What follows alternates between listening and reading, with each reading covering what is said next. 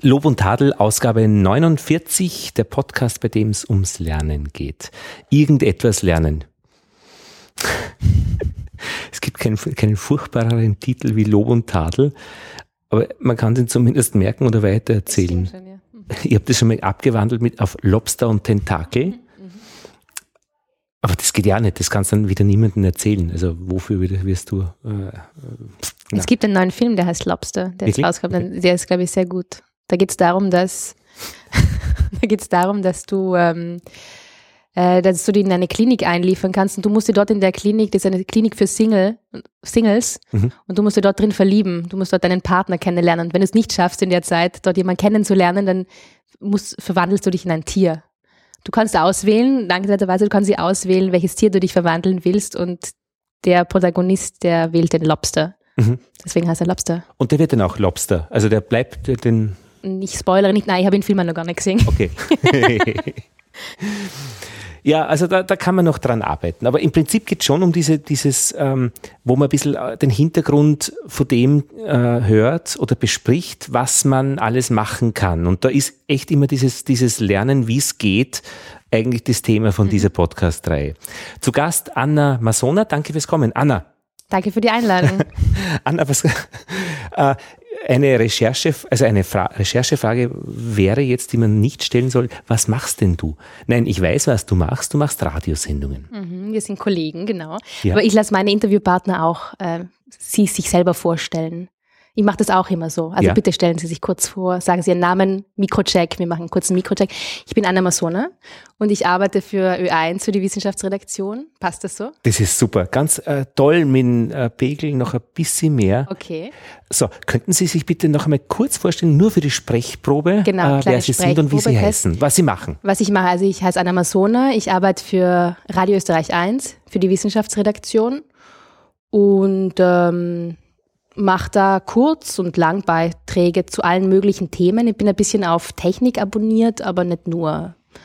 Äh, jetzt momentan arbeite ich an einer längeren Serie zum Thema äh, Raubkunst, äh, illegale Ausgrabungen, äh, Kunstmarkt, wie das auf den Kunstmarkt kommt. Das ist in den letzten Jahren äh, gibt es einen Boom am Kunstmarkt, auch ausgelöst durch, äh, durch die Krisen und Kriege im Nahen Osten, in Ägypten, Syrien, Libanon, mhm. Irak. Mhm. Und ja, da bin ich erst, erst am Anfang eigentlich. Mhm. Und du hast Geschichte studiert, unter anderem auch in Melbourne. Auch in Melbourne, genau. Das und in jetzt, Paris. Und in Paris, das ist jetzt aber keine Recherchefrage, das ist schon die Frage, die man on air stellen würde. Mhm. Äh, wie kommst du auf diesen äh, großen Sprung über, äh, nach, nach Melbourne? Ganz zufällig, ich wollte eigentlich nach New York und das habe ich nicht bekommen und dann bin ich nach Melbourne gegangen. Ja. Das äh, nennt sich, es gibt es hoffentlich noch, Joint Study, das ist wie Erasmus nur Übersee. Mhm. Und da gab es drei Plätze, die man angeben konnte und äh, ja, ich habe auf Platz zwei äh, Melbourne angeben. Mhm. Ja. Aber immerhin angeben. Angegeben, ja, aber ich habe nicht gedacht, dass ich da hinfahre. Mhm. aber es war super, hat mir sehr gut gefallen. Ja. Melbourne ist nach Wien, glaube ich, die zweitschönste Stadt der Welt. Oder umgekehrt, Melbourne ist Nummer eins und Wien die zweite. Schon? Ja. Weiß ich nicht. Economist. Ach so, ja, kann sein. Zürich ist doch immer auf Platz eins. Das würde mich wundern. Doch, Zürich ist immer auf Platz eins, weil Zürich ist so sicher und so schön wegen dem See. Und die haben die hässlichste Würstelbude jetzt wieder erlaubt, dass sie am See sein darf. Ah, ja, äh, weil die wär, war in Gefahr, dass sie wird. Sicher die teuerste Würstelbude der Welt auch. Scheinbar moderat irgendwie, aber was bezeichnen, was der Schweiz als moderat bezeichnet, ja. ist für uns schon. Sechs Euro für ein kleines Bier, sechs Franken für ein kleines Bier. Unerschwinglich. Ich wäre fast nach Cork gekommen, nach Irland, aber dann hat mein Professor an der Uni äh, die Anmeldepapiere verschlampt und dann wurde die Frist versäumt. Mhm. Und dadurch bin ich nicht hingekommen, dadurch bin ich in Wien geblieben. Dort habe ich meine Freundin kennengelernt. Dort haben wir dann zwei Jahre später oder vier Jahre später äh, zwei Kinder bekommen. Mhm. Also das sind schon Wasserscheiden mhm. in einem Leben, äh, wohingegen ich dann meinen Zivildienst in Montreal gemacht habe und da habe ich nur angerufen, habe gefragt, was habt's? Und der hat gesagt Montreal. War reiner Zufall, er hätte auch sagen können Vilnius, dann wäre es halt Vilnius gewesen. Da kannte ich aber meine Freundin schon. Okay. Aber vielleicht hätte es ja. dann die zwei Kinder nicht gegeben. Ja, möglich, möglich. Und die hätte jetzt dann jetzt zehn Hunde oder so. Das würde mich stark wundern. Wir hatten damals zwei Katzen. Fiese, hinterhältige Tiere und seit wir jetzt einen Hund haben, äh, ich finde, das ist echt äh, großer Unterschied. Und das reicht, also mehr müssen es auch nicht sein. Na, okay. also ein Hund, der jetzt am Teppich gerade unter uns kaut. Ja, der ist super, der Hund. Ja, Balu heißt er. Balu heißt er, ja. Genau. Mhm. Wie eine Katze. Ich finde, der hat was von einer Katze. Wirklich? Ja. Von dieser Hinterhältigkeit, oder? Na, na, na, na. na, erinnert mich an meine Katze. Aber meine Katze hat auch was von einem Hund. Also ah, okay. wahrscheinlich sind beide Mischwesen. Entschuldigung, dass ich äh, Katzen als hinterhältig bezeichne. Ja, eben. Aber, das finde ich nicht, ja. Äh, es war der, unser Kater, der hat mir das, äh, ich habe fünf Butterbrote geschmiert, äh, habe vier gegessen und dann äh, waren fünf weg. Und irgendwas hat da nicht gestimmt. Und dann schaue ich, warum nach vier Butterbroten, die ich esse, ist keins mehr da. Mhm. Sitzt er da und schlägt seine Pfoten. Meine Katze würde es nur ablecken, würde nur den Butter runterlecken, das Brot verschmähen. Okay, dann würden wir es erkennen. Ja. Ähm, Anna, ja. äh, es, warum, ich, äh, warum ich dich gebeten habe zu, zu kommen, ist, ähm, ich würde ganz gern mit dir äh, wirklich reden und danke, dass du gekommen bist, wirklich, weil äh, ich habe eine Notlage, eine Schieflage. Ich würde gern mit dir wirklich äh, reden über das Geschichtenmachen. Mhm. Wenn wir beim Radio nämlich eine Geschichte machen, machen wir nämlich eine Geschichte. Mhm. Und das ist nämlich so, wir erzählen das. Also was machst du denn gerade, fragt man. Ja, ich mache gerade eine Geschichte über du in dem Fall über Raubkunst, mhm. äh, ich in meinem Fall über äh, das Blutbild. Mhm. Und ich kann da gar nicht sagen, was weiter von meinem Leben entfernt ist als dieses gottverdammte Blutbild. Mhm. Das habe ich mir eingefangen, die Geschichte, ähm, und auch wirklich absichtlich mich geöffnet für dieses Einfangen, weil ich gesagt habe, na ja, schauen wir mal, vielleicht äh, fällt dir was ein zur Redakteurin, weil mir würde es reizen, etwas zu machen, was ich mir nie aussuchen würde. Mhm. Und plötzlich, Jack, da gibt's ein Buch, hat irgendein äh, Professor, äh, irgendein Doktor geschrieben über das Blut.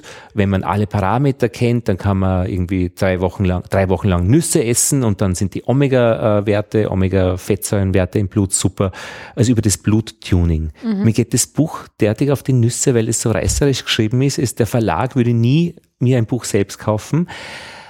Und jetzt bin ich in dieser Situation, dass ich eine Geschichte über das Blutbild mache. Mhm äh, und die er liefern in zwei Monaten.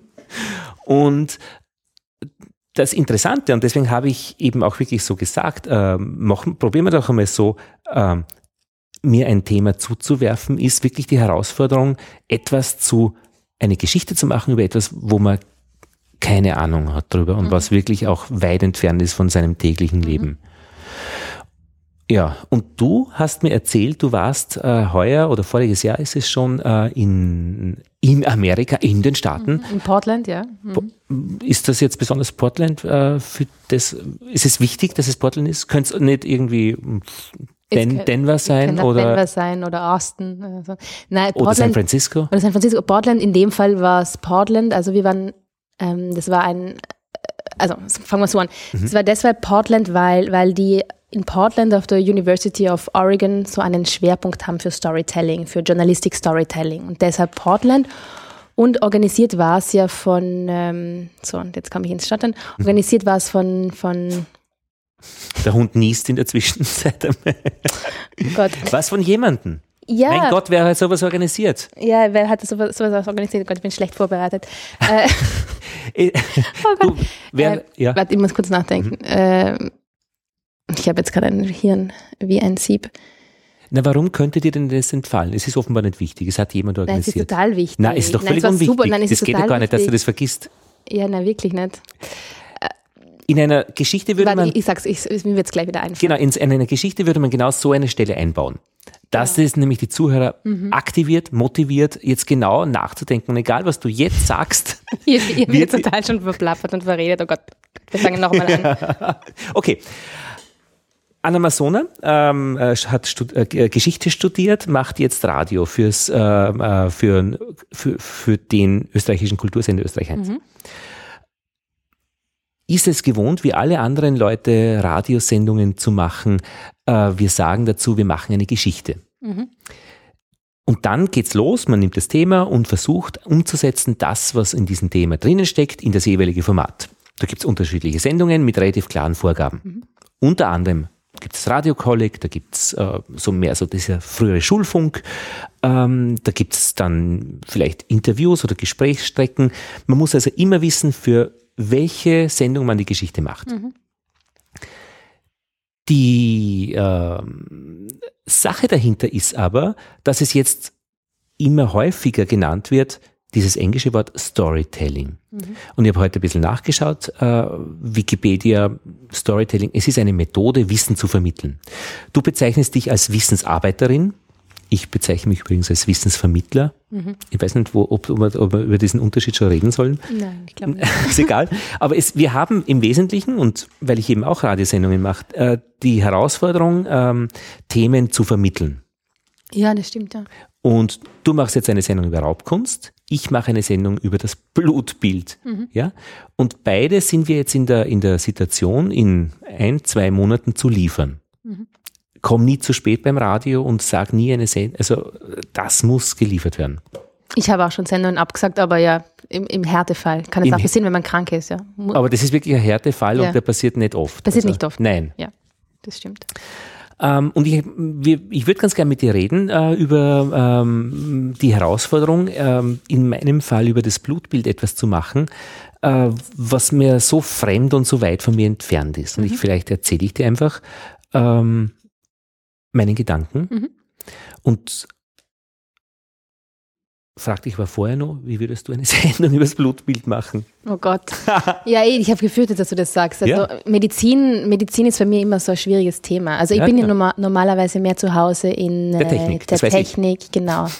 Technik, in so Digitalem. Du hast so diese, diese in Linz, äh, die äh, Ars Electronica? Genau, so als Korrespondentin äh, ein bisschen genau. betreut. Naja, ja, ja, ja so. Ich habe angefangen in Linz. Ich habe in Linz gearbeitet und mhm. habe dann so angefangen, Beiträge zu liefern aus Linz mhm. für Matrix. Das ist die Spätabend-Technikschiene. Am Sonntag? Am Sonntag, 22.30 Uhr wir machen kurz Werbung, ne? dürfen wir? Mhm. Ja. Absolut. Computer und neue Medien. Computer und neue Medien, das ist, auch noch kurz dazu sagen, das ist die erste Sendung über Computer und das Internet im deutschsprachigen Raum. Ja. Gibt es seit 1995 und deshalb hört man auch noch, das hört man auch im Titel, oder? Computer ja. und neue Medien, das klingt ja. nach 90er Jahre.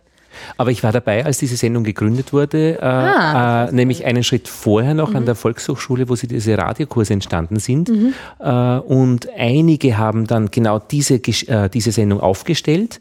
Andere haben ORF On entwickelt. Und ja. beides war in so einer mhm. pionierhaften Geschichte. Mhm.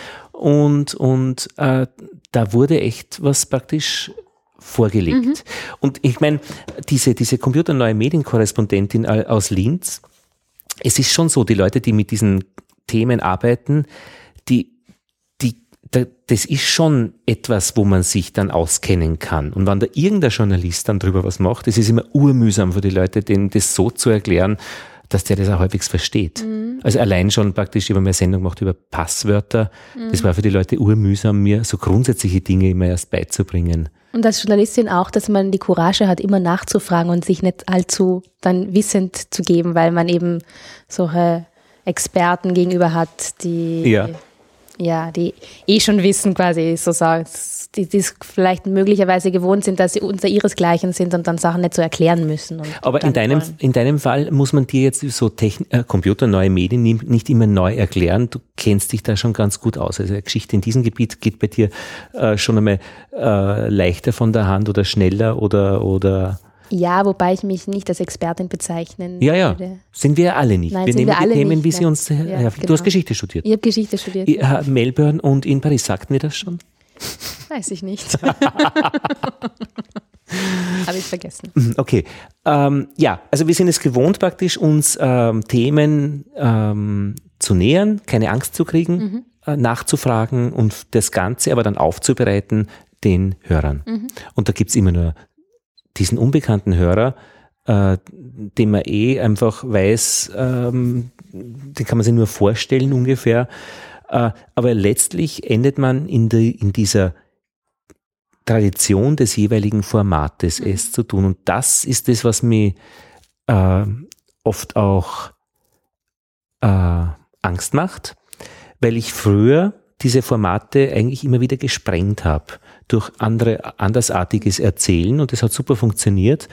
Und mit zunehmendem Alter ich auch immer wieder die, Was die, kommt jetzt? Ja. Naja, äh, praktisch äh, rundgeschliffen werde, ja. weil natürlich jede Kante, die man setzt, eine große Chance ist, aber auf der anderen Seite möglicherweise äh, in, kritisiert wird, beziehungsweise auch zurückgeworfen wird. Mm, ja, möglich. Und, und, aber ich glaube, dass du halt auch mehr Anspruch hast an dich. Das beobachte ich bei mir, dass das oft das Problem ist, was einen hindert. Dass mhm. man am Anfang mehr so, so quasi diesen, diese Beginner-Mind hat, so quasi auch vielleicht das, der Glück, das Glück des Beginners. Mhm und sich ähm, halt mal so durchkämpft und so und Dinge ausprobiert und Sachen macht, von denen man gar nicht weiß, dass die gehen oder wie man sie macht. Und dann mit der Zeit hast du halt gewisse, vielleicht hast du dann mehr Erwartungen an dich selber, kennst da mehr, was andere Leute machen, hörst mehr, entwickelst eine Art von Geschmack und so und dann hast du vielleicht mehr, ich glaube, dass es das ist, mehr mhm. Anforderungen, die du an dich selber stellst und dann dadurch, dich, dadurch, dich dadurch behinderst quasi. Mhm. Ah, ja. Aber sind wir jetzt schon fast in der Psychologie drin. Nein, es war eine andere Sicht, das ist schon wieder was, was mir dann mehr beruhigt. Was sagt Lothar? Ja, wie, Blutbild. Ja, Blutbild. Wie, wie bist du, was, was interessiert dich an dem Thema? Was würdest du sagen, wieso, wieso, wieso, wieso willst du eine Geschichte über das Blutbild machen? Ich will es nicht machen, es ist mir zugeflogen. Und wie Und, ist es dir zugeflogen? Äh, indem die Redakteurin gesagt hat, hey, das wäre doch was äh, übers Blutbild. Und ich kannte diesen, äh, ich kannte diesen Begriff und ich wusste, das ist so weit von mir entfernt äh, wie nur irgendwie und deswegen sagte ich ja. Mhm, okay. Jetzt war quasi ein Test für dich selber. So genau, mhm. an Mut. An Mut, ja. Mhm. Aber ich weiß, dass ich, dass ich das schaffe. Also mhm. das ist jetzt nicht irgendwie so dieses fahrlässige äh, rausgehen und, und ich werde das nicht, ich, ich schaffe das sicher und es wird das sicher interessant. Ich bin auch total überzeugt davon, dass es also, interessant wird. Aber was gibt es sowas wie ein, das wäre so der Klassiker, ich mache das jetzt so nach einem Lehrbuch, gibt es so einen, so einen Küchenzuruf, den du hast? So dieses drei Sätze, dass du jetzt quasi deiner Frau in die Küche rufen könntest oder deine Frau dir zurufen könnte? Dieser Küchenzuruf, das kommt, glaube ich, vom Axel Springer, der hat das gepredigt in den 50er Jahren, seinen Journalisten, dass sie immer bei Geschichte so auf ihre zwei Sätze kommen sollen, die, die man idealerweise sich zwei Menschen zurufen können von einem Zimmer ins andere. Du hör, da ist, da geht's um die und die Geschichte. Idealerweise, was die Person sagt, die das gerade im Radio hört. Was? Ja, das war voll entspannend, da ist es um da, da, da, da, da, da gegangen. Okay. Nee. Noch nicht, okay. Wir arbeiten dran. Nö. Okay. Gut. Wird schon noch kommen. Ich kann, ich, kann, ich kann aber den Titel raussuchen. Ja. Den Titel gibt es schon. Und es gibt sicher schon einen Pressetext. es, gibt, es gibt auch sicher schon einen Pressetext. Moment einmal. Ich sagte das. Und ich habe das auch schon auf meiner Homepage als äh, äh Sendungen in Bearbeitung. Moment. Aber geht es so um was Neues? Geht es um irgendwelche neuen Erkenntnisse, die man ziehen kann aus dem Blutbild oder aus Blutwerten oder neue Möglichkeiten, wie man Blutwerte deutet? Geht es um das? Oder um was geht's? Ja, du bist gemein. Na, die Geschichte ist. Ich, warte, ich muss den Titel suchen. Ah, Moment. Moment, Moment. Wo habe ich den Titel jetzt aufgeschrieben? Ach, Moment. Ich habe eine neue Software, Omni Outliner, die ist ziemlich ah, super. Ja. Kennst du die? Da kannst du Ebenen, Ebenen ausklappen mhm. und Ebenen einklappen mhm. und hierarchisch geordnete Ebenen. Okay, Blutbildplanung. Ich das, das steht da schon. Ja. Die Ebene ist es so, oben ist der Titel Blutbild. Mhm. Dann habe ich einen, eine, eine Ab, Ab, Ab, Abklapp, Ausklappabteilung Metatexte. Mhm. Dann habe ich eine Ausklappabteilung Interviewpartner. Mhm eine Ausklapp Manuskript, Literaturliste und Linkliste. Mhm. Jetzt klappe ich aus Metatexte, da wird Titel, Untertitel, Sender, Sendedatum, Sendezeit. Was willst du hören? Äh, Titel auf jeden Fall. Titel. Was, da, was das Blutbild verrät. Ja. Mhm. Untertitel? Mhm. Spurensuche im Kreislauf unseres Lebens.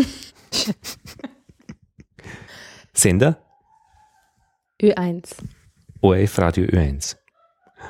Sendedatum 7. bis 10. März 2016. Okay. Shit, das ist zwei Monate. Das ist dieselbe Woche. Ja, genau. Wir, wir, wir, sind in derselben Woche. Und du bist hinter mir. Du bist um 9.45 Uhr mit dem. Also mit du bist auch, hast ein großes Radiokolleg. Nein, ein kleines. Ah, du bist vor mir. Machst du ein großes? Nein. Nein, da sind wir nicht in der gleichen Woche. Was, was bist du, Entschuldige 7. Nochmal? bis 10. 10. März. Ich auch. da kann irgendwas nicht stimmen. Wir haben das gleiche Format und ich habe das äh, Gefühl, wir sind in einem üblen Plan. Man, man will da gut, dass wir das ist gut, dass wir darüber reden. Okay, wir werden das klären. Mhm. Pressetext kurz, mhm. Pressetext lang. Kurz, oder vielleicht kannst du mal erzählen, was im Pressetext steht, ohne dass du mal vorliest. Genau, äh, die Hauptpunkte sind, in einem Tropfen Blut stecken viele wertvolle Informationen. Aussagen auf Zustand des Menschen sind möglich. Mhm. Ökonomisch sind Bluttests ein riesiger Markt. Mhm. Aber das interessiert mich eigentlich kaum, dieser Aspekt mhm. davon. Ja. Ähm, Risiko und Wahrscheinlichkeiten sind beteiligt, mhm. nämlich das, wenn man das Blutbild jetzt kennt, ähm, weiß ich, dass ich in einer Risikogruppe bin, dass ich in 20 Jahren vielleicht eher einen Herzinfarkt mhm. kriege. Das beunruhigt mich eher jetzt einmal, ja. Äh, und äh, ethische Fragen jetzt bei Bluttests ähm, sind immer auch ein Thema, ob ich das alles wissen will. Ja. Mhm. Mhm. Analysemethoden werden immer genauer und die Frage ist, ob man dann einfach was noch damit anfangen kann. Mhm. Mhm relativ langweilig. Also jetzt. Ich finde nicht. Was interessiert also, dich daran? Was würdest du? Also mir wird grundsätzlich, ich habe Geschichte studiert, mir würde grundsätzlich einmal die, die Geschichte interessieren, wie man angefangen hat überhaupt, mhm. das Blut auszutesten mhm. und draufkommen ist, dass das Blut Informationen über uns enthält. Mhm. Also kann man vorstellen, dass das medizinhistorisch total spannend ist. Anna, das habe ich im Langtext äh, medizinhistorisch. Schau. Ja, da bin ich beruhigt. Ähm, aber das war eins der letzten Sachen, auf die ich draufgekommen bin. Mhm. Es ist interessant, dass du das eins der ersten hast und du damit einfach auch wirklich startest. Also starten würde die Geschichte natürlich nicht damit. Okay, warum nicht? Nun, warum natürlich nicht? Nein, natürlich nicht. Mm, das ist so, wir geben heute so, also ich mir jetzt immer wieder, mir fallen halt so Regeln ein, die man dann natürlich großartig, gegen die man großartig verstoßen kann. Deine eigenen Regeln? Na, die man so mitbekommt okay. im Reporterleben. Fang, fang nicht mit dem Geschichtlichen an. Fang mit was Aktuellem an. Wirklich? Mhm. Oder fang mit was unmittelbar, also fang mit was an.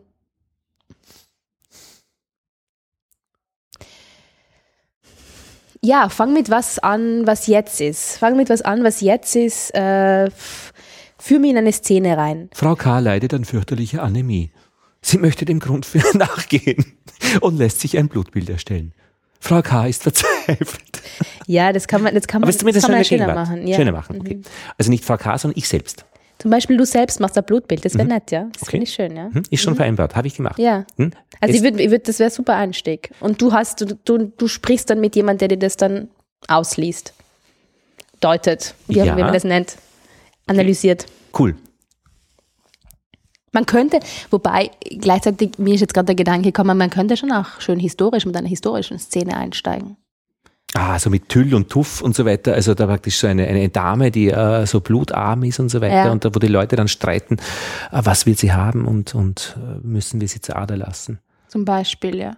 Aber mh, hm, weil du mir jetzt so gefragt hast, von wegen Regeln, so Regeln entstehen natürlich auch äh, in einem Format, und, und äh, von vielen Radiokolleg hören und machen. Es gibt schon bestimmte Regeln, die wir auch haben für ein Format und sozusagen das klassische Radiokolleg in dem Format würde eher mit einer äh, in der Gegenwart anfangen, sage ich jetzt in mal der Gegenwart anfangen. Und, und in einem anderen Teil machst du einen historischen Teil zum Beispiel. Mhm. Okay, jetzt sage ich dir, was ich gemacht habe. Mhm. Ich habe mir gedacht, ich gehe für diese Sendung von meinem Blutbild aus. Mhm und äh, lass mir bei der Sozialversicherungsanstalt der gewerblichen Wirtschaft ein Blutbild machen, mhm. wie, wie schon so oft. Mhm. Und habe dort angerufen und habe vorher mit der Redakteurin geredet, ob ich das darf, eine Spurensuche machen, wo ich selbst dabei bin. Mhm. Und sie hat gesagt, probier aus, mach, sei mutig. Mhm. Ich spiele das vor. Herzlich willkommen in Ihrem Service Center der Sozialversicherung der gewerblichen Wirtschaft. Gesund ist, für jedes Anliegen ein offenes Ohr zu finden. Ihr Anruf ist bereits gereiht. Bitte haben Sie noch etwas Geduld. Stand. Ja, grüß Gott, Bodingbauer spricht. Ja, grüß Gott, Herr Bodingbauer. Sie wollen sich zur Vorsorgeuntersuchung anmelden, gell? Sie wissen das schon. ja, der Herr Dozent hat mir gesagt. Alles klar. So, dann, dass Sie sich melden werden. Warten Sie nur einen Augenblick, bitteschön. Ja, da ist eher Blutbild dabei. Ja, ja, ja, freilich. Das ist routinemäßig ganz einfach dabei. Muss man irgendwas berücksichtigen an dem Tag? Sie müssen nüchtern sein. Nüchtern müssen sie sein. Am gescheitersten, ich sage Ihnen, am gescheitersten wäre es gleich in der Früh. Das würde ich Ihnen am ersten vorschlagen. Gib zu, du, die Sendung ist schon fertig und du, du tust mir jetzt einfach nur aufs Glatteis führen, oder? Nein, nicht aufs Glatteis führen, aber jetzt, äh, nein, nein, nein, nein, die Creme abschöpfen. okay. Also, na, ich kann, okay, das hat super funktioniert. Mhm. Äh, über Skype aufgenommen, ähm, praktisch Skype raustelefoniert und daheim am Computer aufgenommen, also nicht im Studio. Es gibt auch so Apps, mit denen du am Handy mitschneiden Okay, kannst. gell? danke für den Tipp. Und habe jetzt für den Donnerstag einen, einen Termin. Mhm. Äh, und dort habe ich mit der Pressestelle gesprochen äh, und mit dem Professor, der das Ganze betreut. Ich darf dort aufnehmen Mhm. und er wird mir dann mein Blutbild auch erklären. Genau. Und jetzt ist nämlich so, die Geschichte ist jetzt die, ähm, dass ich jetzt praktisch eine Woche Zeit habe. Mhm. Da habe ich jetzt die zweite Spur gelegt, ähm, dass ich mich an mein letztes Blutbild erinnere, wo der Arzt gesagt hat, ich sollte ein bisschen aufpassen mit äh, Blutfetten, Mhm. äh, weil da ist mir dann die Risikogruppe so und so. Und äh, ich sollte weniger Eier, glaube ich, und äh, Meeresfrüchte oder so essen, also bestimmte Ernährungs- und im Wesentlichen habe ich nicht wirklich drauf aufpasst. Und jetzt äh, habe ich mit einem Info- äh, mit, mit einem Ernährung, Professor für Ernährungswissenschaft telefoniert und habe ihn gefragt, ob ich ihn anrufen darf und ihm für diese Sendung eine Frage stellen darf. Und ich werde ihn fragen, äh, ich habe in einer Woche Blutuntersuchung, macht es Sinn, jetzt noch eine Woche was äh, mehr Nüsse zu essen? Weil ich habe echt ein bisschen ein schlechtes Gewissen. Und er wird mir dann, vermute ich, er hat auch er bestätigt, dass er das machen wird, erklären, äh, dass es für bestimmte Parameter durchaus unmittelbare Auswirkungen aufs Blutbild gibt, aber eigentlich äh, auf, für andere Parameter äh, keine. Also das heißt, ich, die, ob jetzt eine Woche was anders ist oder nicht, ist dann Mhm. für diese Blutfette oder so egal oder eben nicht. Das Deshalb, heißt, du versuchst herauszufinden, wie man das hacken kann. Genau. Ja. Ja, genau. Äh, und damit habe ich praktisch jetzt äh, über Telefon eine zweit, einen Startpunkt gelegt mit ihm. Dann mache ich meine Geschichte übers Blutbild und tauche später bei ihm mit dem Mikrofon wieder auf, um diese Spur aufzunehmen. Also er ist jetzt nur ein Vorab-Informant, der den Hörern und mir erklärt, so Vorab-Tipps, wie ich dieses Blutbild einmal überlebe, äh, imagemäßig. Und nachher komme ich dann zu ihm und wir reden noch einmal wirklich über diesen Ernährungsaspekt. Äh, Und da finde ich den Aspekt halt total spannend, von Ja. wegen, eben ist es hackbar und was sagt es dann über das Blutbild aus? ja, Nämlich, dass es möglicherweise keinen wirklichen Superspiegel über meinen Gesundheitszustand gibt, sondern einfach einen, dass es eine momentan, eine Momentaufnahme ist, ne? Möglicherweise. ja, Die aussagt, wie es mir jetzt am 21. Jänner geht, aber jetzt nicht so viel aussagt, wie es mir, wie, wie mein Körper grundsätzlich drauf ist. Oder, oder vielleicht nur zum Teil, also ich spekuliere jetzt. ich schreibe mir diesen, Also quasi so die- dieser kritische Aspekt von wegen, in was kann ein Blutbild aussagen und wo sind die Grenzen von dem, was ein Blutbild aussagen kann. ähm, das ist ein interessanter Aspekt, äh, Momentaufnahme versus ähm, Aussagekraft auf Ja, längere Zeit. ja. Genau. Ähm, die historische Fährte, von der du gesprochen hast, habe ich heute aufgenommen. Ich war bei einem Epidemiologen, der mir erzählt hat, dass früher diese Miasmentheorie da war, dass man glaubt hat, es wären irgendwelche schlechten Stoffe im Blut. Und daraufhin hat man dann äh, begonnen, die Leute zur Ader zu lassen. Aber auch Cholera wurde so erklärt, bis man drauf kam, es ist, dass es die Erreger außen waren. Und mit diesem Gespräch werde ich jetzt praktisch diese Zeit bis zur Blutabnahme im Radiokolleg, also in dieser ersten Viertelstunde bestreiten. Das heißt, ich mache jetzt praktisch vor meiner Blutabnahme schon die ersten Gedankenspuren, die äh, der dann eigentlich recht interessant erzählt. Und das habe ich heute das Gespräch geführt als Podcast für die physikalische Serie Naturwissenschaft. Das heißt, ich habe diese Blutfragen verbunden dann mit dem, was eigentlich Epidemiologie ist und das ist urspannend. Und das hat mich sehr getröstet, weil nämlich äh, damit dieses Blutbild auch für mich spannend wird. Nicht, weil es ich bin oder mein Blutbild, sondern weil die Spuren so interessant sind. Und damit bin ich jetzt beim Titel nämlich äh, Spurensuche, das eine wirkliche Spurensuche ist. Ich kann jede Schaßspur wirklich mir anschauen und ich darf es in der Sendung argumentativ machen, wenn es nur irgendwie interessant ist. Ja. Das ist der Stand der Dinge. Das klingt eh schon sehr Ja. fertig. Ja, aber dann ist der erste Tag und dann. Aber bist du sicher, dass du das alles in den ersten Teil hinein machen willst? Na, eben nicht. Äh, ich glaube, ich mache das einfach. Und jetzt, das ist die Frage jetzt nach der Ehrlichkeit äh, und mit dem Mut. Wenn ich das jetzt für mich als Podcast machen würde, würde die Nervenstärke haben und einfach weitergehen und ich würde wirklich in Echtzeit die Dinge schon sortiert haben. Das Leben sortiert mir die Sache, wie ich sie dann im Radio mache. Mhm. Das heißt, erster Anruf an die Sozialversicherung, dann die zweite Geschichte mit dem ähm, Ernährungsexperten, mhm. die dritte Sache mit dem äh, Epidemiologen und heute war ich noch äh, beim Kieser, da gehe ich einmal in die Woche, zweimal in der Woche, einmal Kieser-Training, ja, wann ich dort auftauche und ich bin 43, 44, mhm. sinkt der Altersdurchschnitt so gravierend. Aber es ist super. Immer der Fischer geht da dort auch hin. Der unser, noch, unser, noch unser Heinz Fischer, ja, ja. ja. Mhm. Und der Eduard Beuer, den kennt man doch auch, wer ist denn das? Okay, der ist immer nämlich bei mir bei Bodingbauer mit dem Karteikart. Ah, das, kannst du aus. Das darf ich gar nicht sagen. Den Fitnesswert. Ja, wurscht. Mhm. Ich wissen, äh, und auch irgendwelche anderen Leute. Aber im Prinzip und hab dort, äh, weil nämlich das zweite ist beim Blutbild, bei den Blutfetten, einerseits dieses Essen, andererseits hat der Arzt letztes Mal gesagt, auch Bewegung äh, bzw. Sport hilft es zu senken. Das heißt, ich habe mir heute eine Atmo geholt, äh, wo ich äh, dort, wo man die Klimmzüge macht, mhm. was echt übel anstrengend ist, habe ich mein Aufnahmegerät draufgelegt. Mhm. Das heißt, dieses Ding ist mit mir dauernd auf und ab gefahren und hat mein Atmen aufgenommen in, innerhalb dieser zehn äh, Wiederholungen. Mhm. Und habe somit praktisch schon eine weitere akustische Spur, die ich als Atmo verwenden kann, wenn ich darüber erzähle, dass Bewegung eine Option wäre. Mhm da ist die Gefahr des, dass es nicht peinlich werden darf, weil wer will, schon angeatmet werden im, im Radio. Ähm, da muss man ein bisschen aufpassen.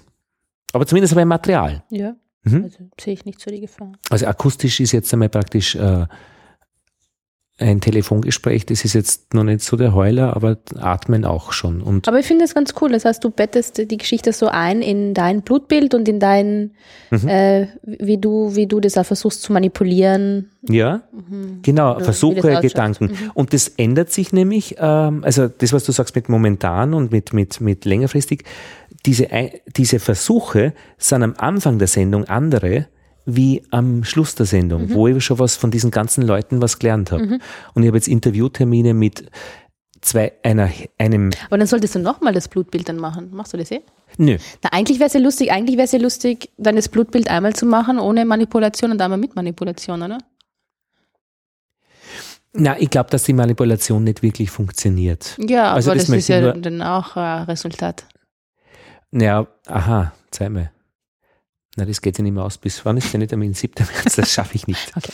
Na, aber äh, die, die, ich habe einen Termin bei einem Hämatologen im AKH, der eben dann über die Sinnhaftigkeit der Parameter mhm. spricht. Wenn man alles über das Blut weiß, weiß man alles über den Menschen. Und das ist einer, der äh, beim österreichischen Genomprojekt dabei mhm. war. Er weiß alles über sich. Mhm. Dann habe ich noch einen Termin in Innsbruck bei einem Hämatologen Onkologen, mhm. der diese Tumormarker irgendwie mhm. bespricht. Das wäre wahrscheinlich später hinten rein. Das mhm. kommt aber auch in meiner Aufnahme. Ich bin bis 10.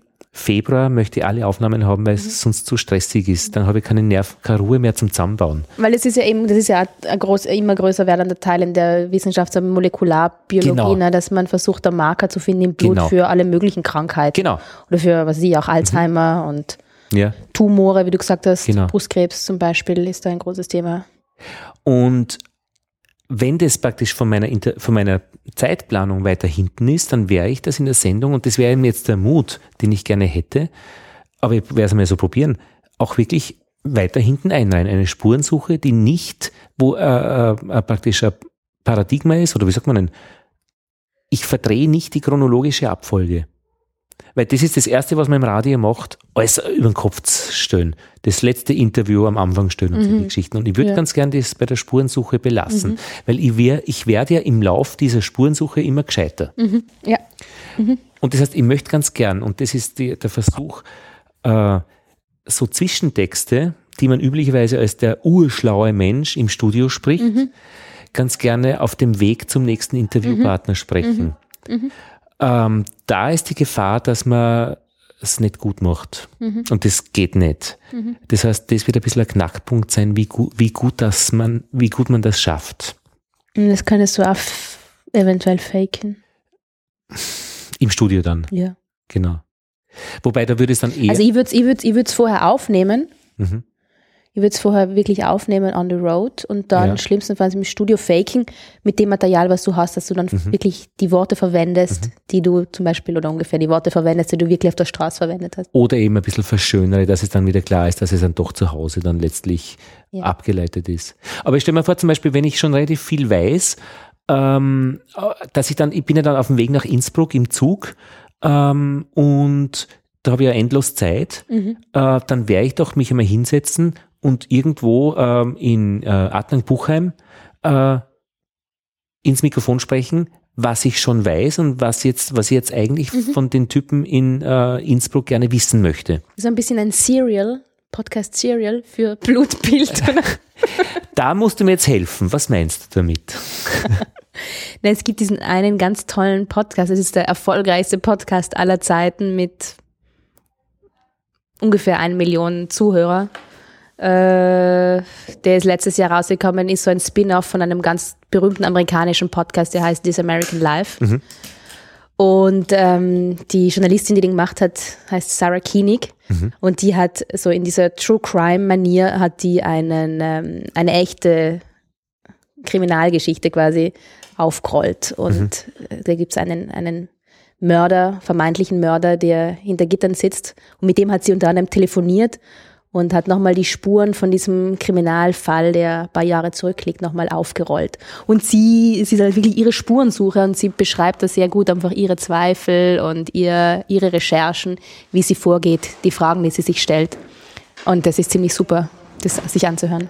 Ich habe das am Rande mitgekriegt, habe die erste Folge äh, zum Teil gehört und habe dann aus irgendeinem Grund nie mehr weitergehört. Wahrscheinlich, weil es eh schon so viele hören, Ja. die mir dann fragen kann, wie ist denn die Geschichte ausgegangen. Was ich aber jetzt gehört habe, war äh, Mystery Show.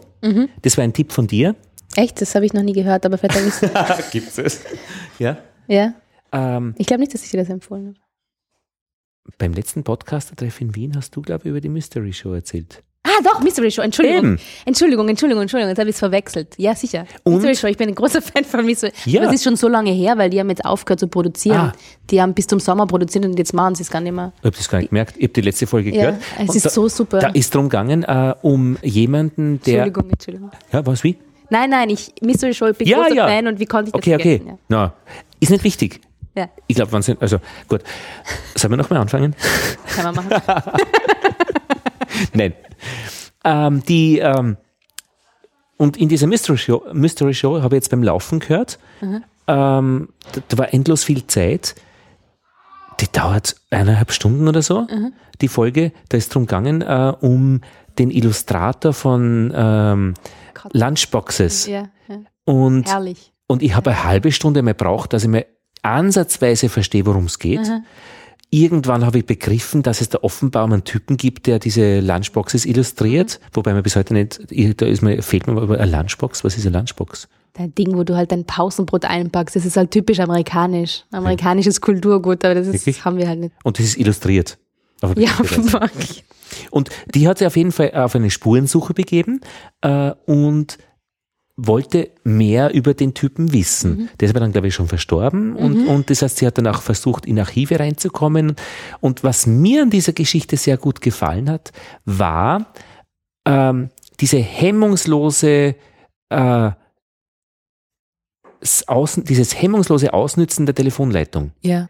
Die hat einfach überall einfach rausgerufen und hat sich in diesem riesigen Land ihre Interviewpartner, ihre Spuren einfach über Telefon reingestreckt in die Sendung. Und da haben wir beim Staats- und Kultursender Österreich 1 eher nicht die Tradition. Ja.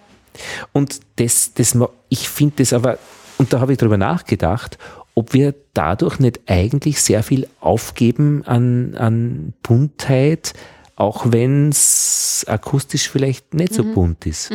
Wir, wir, wir haben die Telefonate nur im aktuellen Dienst, wo Ja. es halt schnell gehen muss, da akzeptieren wir es quasi. Und sonst, Genau. Skype ist auch schon, oh, du hast wieder zu viel Skype verwendet für deine Sendung, das ist nicht gut. Mhm. Ich finde es auch Blödsinn. Also. Naja, aber man muss sich, also, weil, weil. Also ja, schau, wir haben immer so im Haus so dieses, ja, Audioqualität und dann, wenn du mit einem Skype-Interview kommst, mit einem möglicherweise nicht so besonders guten, dann rümpfen auch die Tontechniker, mhm. rümpfen so ihre Nasen. Und die denken man so in Zeiten wie diesen, wo wir eh unsere Podcasts oder unseres Radio irgendwie mit unserem Mobilgerät und über Kopfhörer hochen äh, und der Straßenbahn und so. Ich weiß nicht, mir ist der Inhalt viel wichtiger als die Soundqualität, ehrlich. Ein Skype-Interview finde ich, ist äh, ästhetisch nicht schön von der äh, Akustoästhetik. Was ist ein, was ist ein, ein Telefonat ist was, was ist ein, Schönes. Na, was ist der Unterschied? Das verstehe ich nicht. Das ist so blechern, metallisch, Computern, so ein Skype-Interview. Das, das hat irgendwie so, eine, so, eine, so ein, ein, ein Telefon ein, läuft ja auch fast nur über Voice over IP. Also da ist ja, ja zwischen Skype und so vom Telefon teilweise kein Unterschied. Es ist ein buntes Rauschen beim Telefon und, und ein, ein Neonrauschen bei Skype. Nein, also das finde ich jetzt eine Verklärung, eine His die möglicherweise historisch ist, weil das Telefon älter ist. Okay, na gut, aber... Nein, also da mache ja. ich keinen Unterschied zwischen Telefon und Skype. Nein. Ehrlich gesagt, nein. Nein.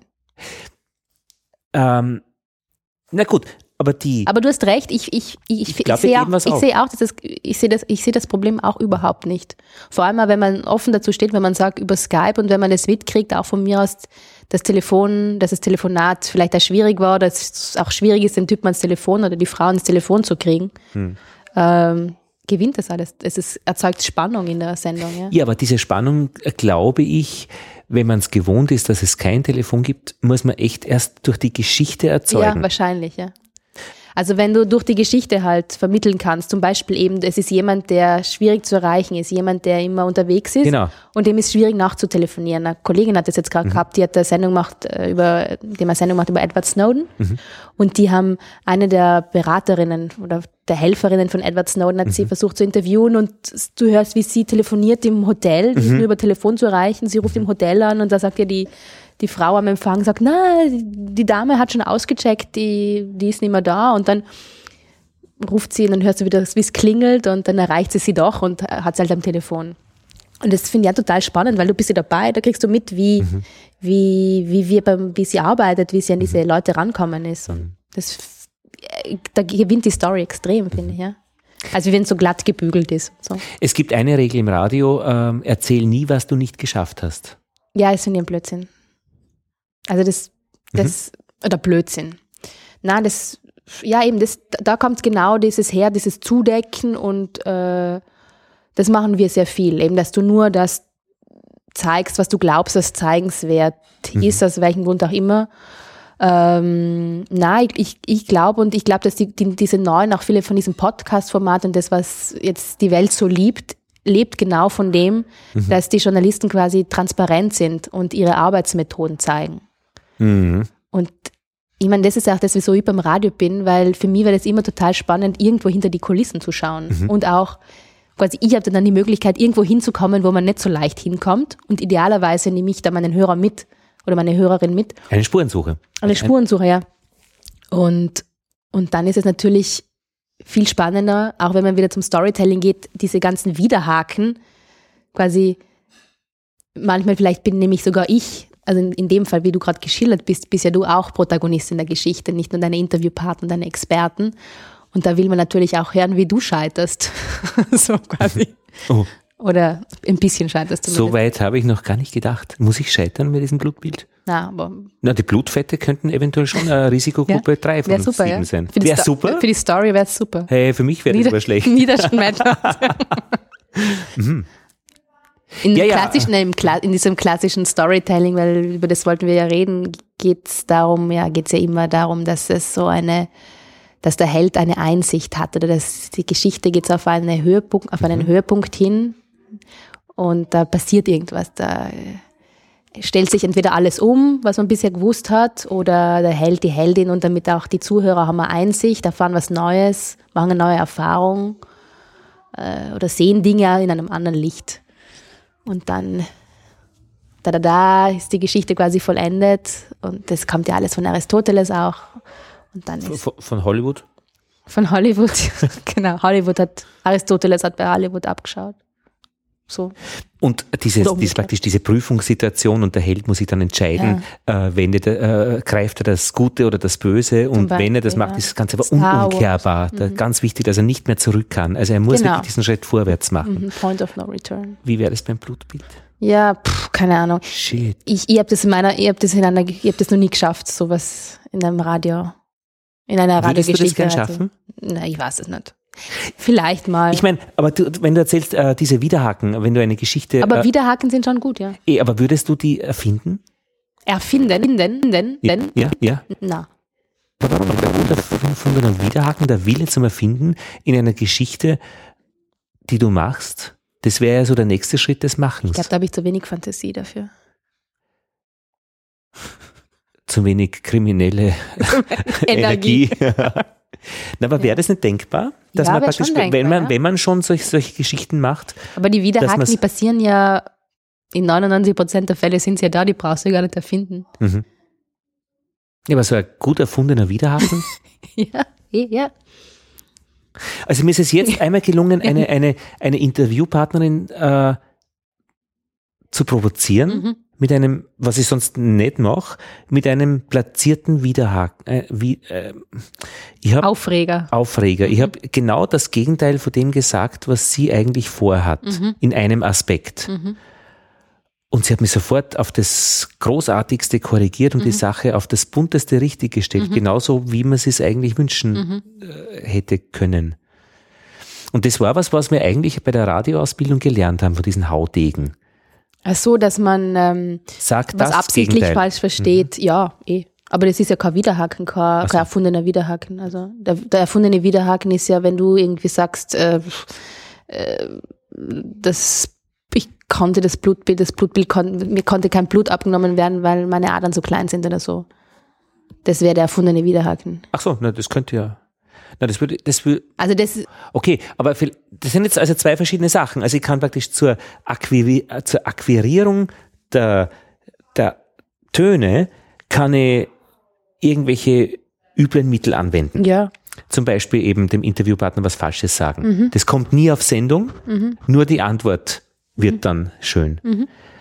Üble Geschichte eigentlich, darf man das ethisch? Ja. Okay, gut.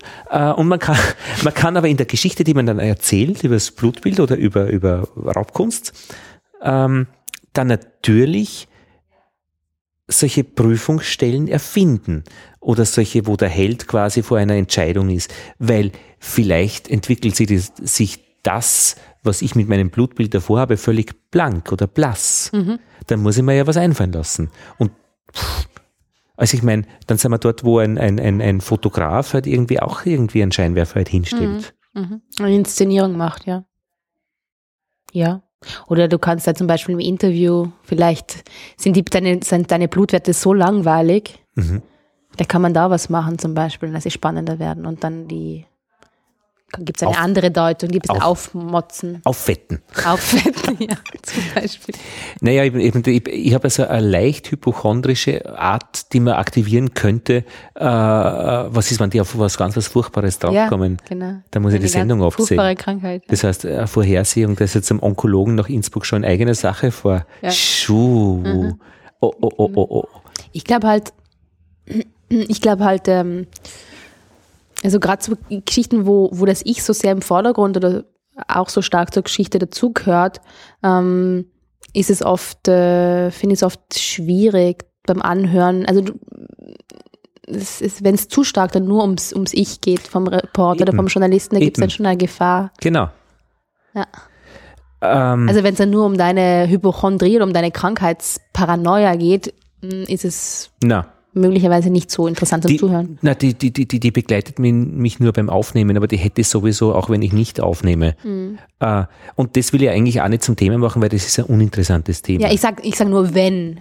okay. Ich glaube das auch nicht, dass es der Fall sein wird, aber ich sage nur, das- Ja, ja, aber äh, den Aspekt, den du ansprichst, ist praktisch äh, eine persönliche Geschichte m, zu machen, der aber gleichzeitig äh, die persönliche, dieses Ich, nicht immer als Ich im Vordergrund Ja. hat. Es geht nicht um mich, es geht genau. um die Geschichte. ja. Ich führe sie durch. Und der Hörer begleitet mich vielleicht bei dieser, bei dieser, bei dieser, bei dieser Spur, aber Mhm. ich bin nicht der, um den es geht. Mhm, genau. Eben.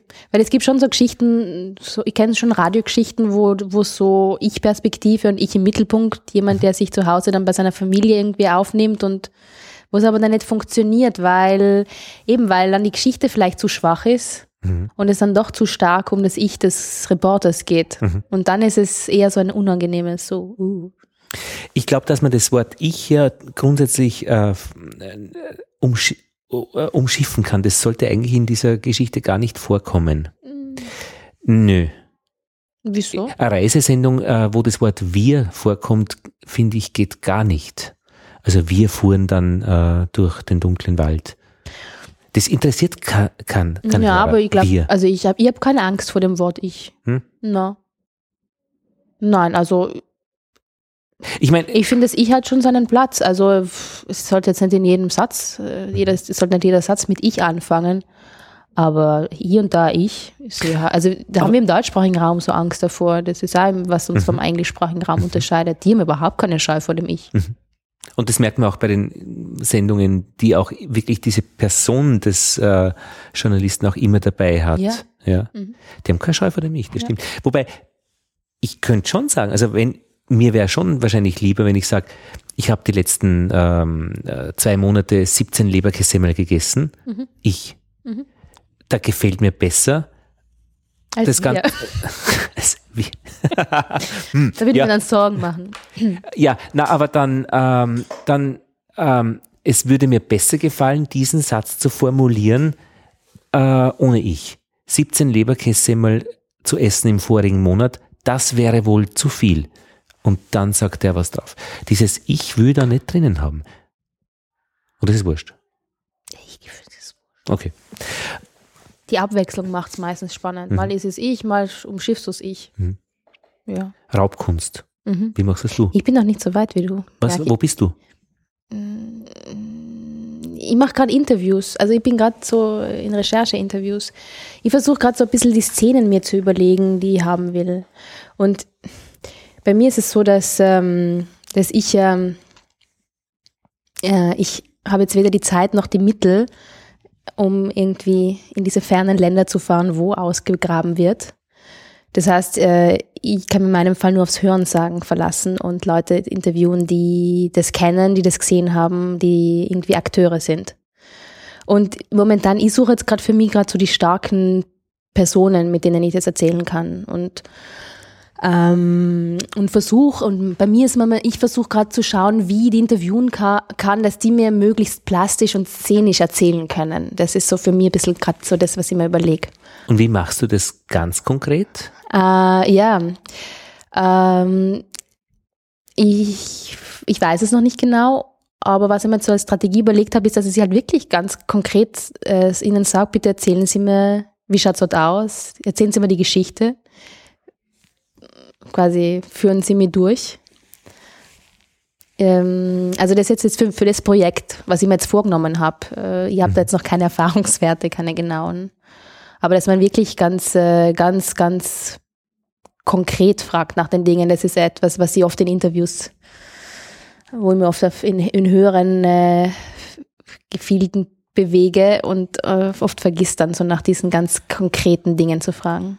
Beschreiben Sie mir die Form dieses Gegenstands. Ja, oder beschreiben Sie mir, wie hat es das ausgeschaut oder wie hat sich das angefühlt oder wie, auch vielleicht noch ein bisschen nach den Gefühlen zu fragen, wie, wie fühlt sich das an? Ich weiß, also ich habe jetzt ein Interview übermorgen mit einem Journalisten, der ein ganz tolles Buch darüber geschrieben hat. Ähm, und der war unter anderem in Ägypten und war dort, ähm, war dort auch in einem Bazar, in so einem Geschäft, wo man eigentlich äh, nachgemachte Skulpturen kaufen kann, aber wo er dann immer weiter in dem Laden, er beschreibt es so schön, immer weiter in den Laden reingegangen ist. Äh, Ich bin schon voll dabei übrigens. Wow. und halt dann gefragt hat, ähm, haben sie nicht da was Echtes quasi? Und äh, dass sie ihn halt fragt, wie sie, wie es ihm da halt gegangen ist äh, in der Situation. Oder ähm, er beschreibt auch ganz schön, weil er hat, er hat sich ja den Kunstmarkt angeschaut und in dem Buch beschreibt er sehr schön, dass er von, von Händlern kaum Antworten gekriegt hat und von Sammlern. Ähm, so wie, wie das war, wie er die Leute da kontaktiert hat, äh, auf was, was, was für Emotionen er da gestoßen ist. oder mhm. was eben auch nicht zurückgekommen ist. Ist es schwierig, Interviewpartner zu finden? Momentan überhaupt nicht. Ähm, nein, momentan ist es, äh, ich habe jetzt sogar nämlich einen Kunsthändler auch in Wien angefragt. Der hat mir gerade, hat eben per E-Mail angefragt, der hat mir aus äh, Thailand zurückgerufen, so, ja, er will die, ja, das, das geht natürlich ein bisschen, es ist ein bisschen ein Krieg. In dem Fall habe ich so den Konflikt ne, zwischen den Archäologen und den Kunsthändlern, weil die Archäologen sagen so, äh, der Kunsthandel ist schuld an dem, was da nämlich passiert, weil da gibt es so viel Nachfrage und deshalb wird auch so viel ausgebuddelt und deswegen kommt auch so viel auf den Markt.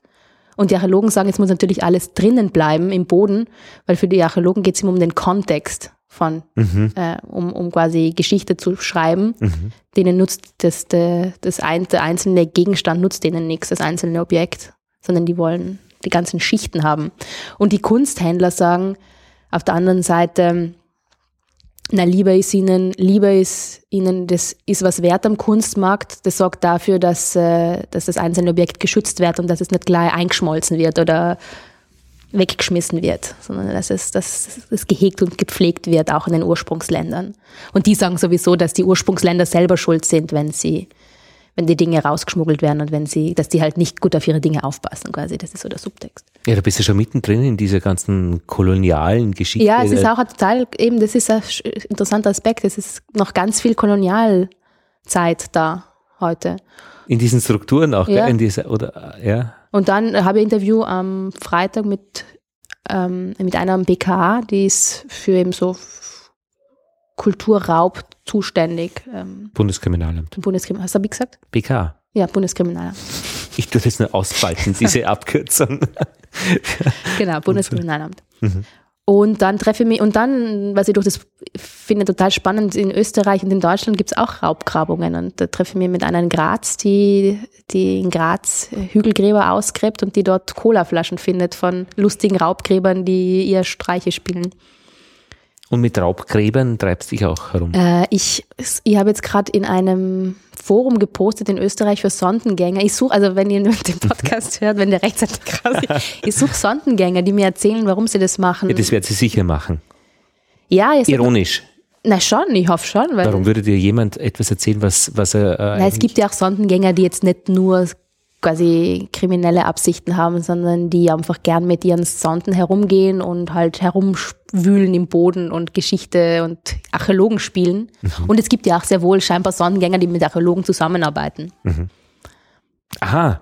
Mhm.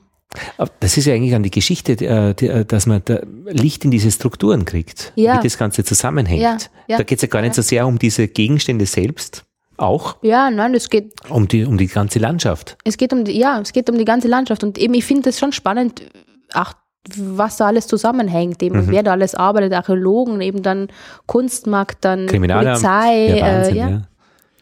Also das finde ich sehr interessant. Und, und dass er halt sehr viel im Dunkeln ist und, und dass die Fronten halt schon sehr verhärtet sind. Also mhm. irre verhärtet, das Gefühl. Und irgendeinen Bösen, der halt zu Hause ja, das, das alles aufstellt. Genau. Hm. Und auch, warum man das sammelt überhaupt, was man daran so toll findet. Das, vielleicht findet ein, Sammler auch, nachdem er das erzählt.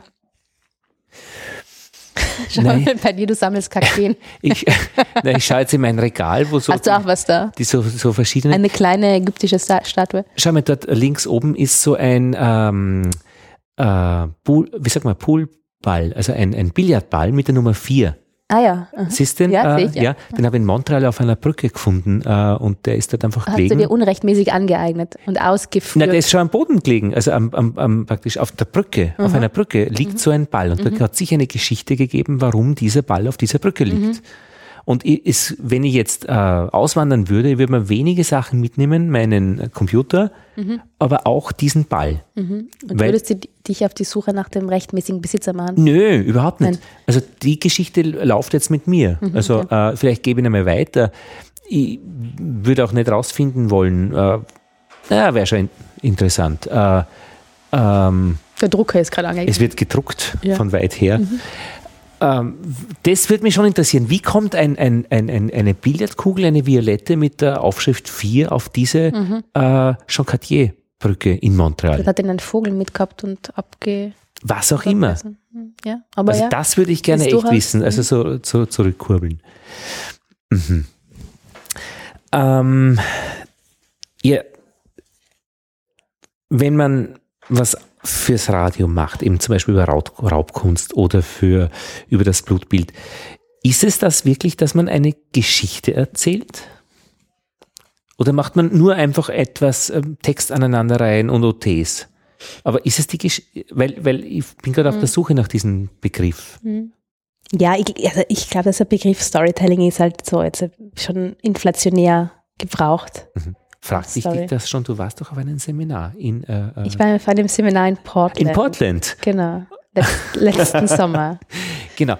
Äh, das wurde von jemandem veranstaltet. Es wurde vom FUME veranstaltet, Fume. einer ganz tollen Journalismus-Weiterbildungs- äh, oder Mini-Organisation in Wien, die ganz tolle Arbeit machen, Okay. die auch immer wieder Kurse und, und auch Vorträge organisieren.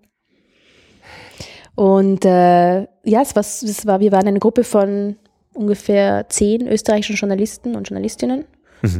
Es war ein bisschen der Fokus auf Print und Online, äh, weniger auf Radio. Es Die tun sich aber, glaube ich, leichter. ich glaube, es ist, ich glaube schon mittlerweile die Grundprinzipien so vom Storytelling heißt, sind für alle Formen und Formate gleich, aber es gibt schon Unterschiede, bin ich drauf gekommen.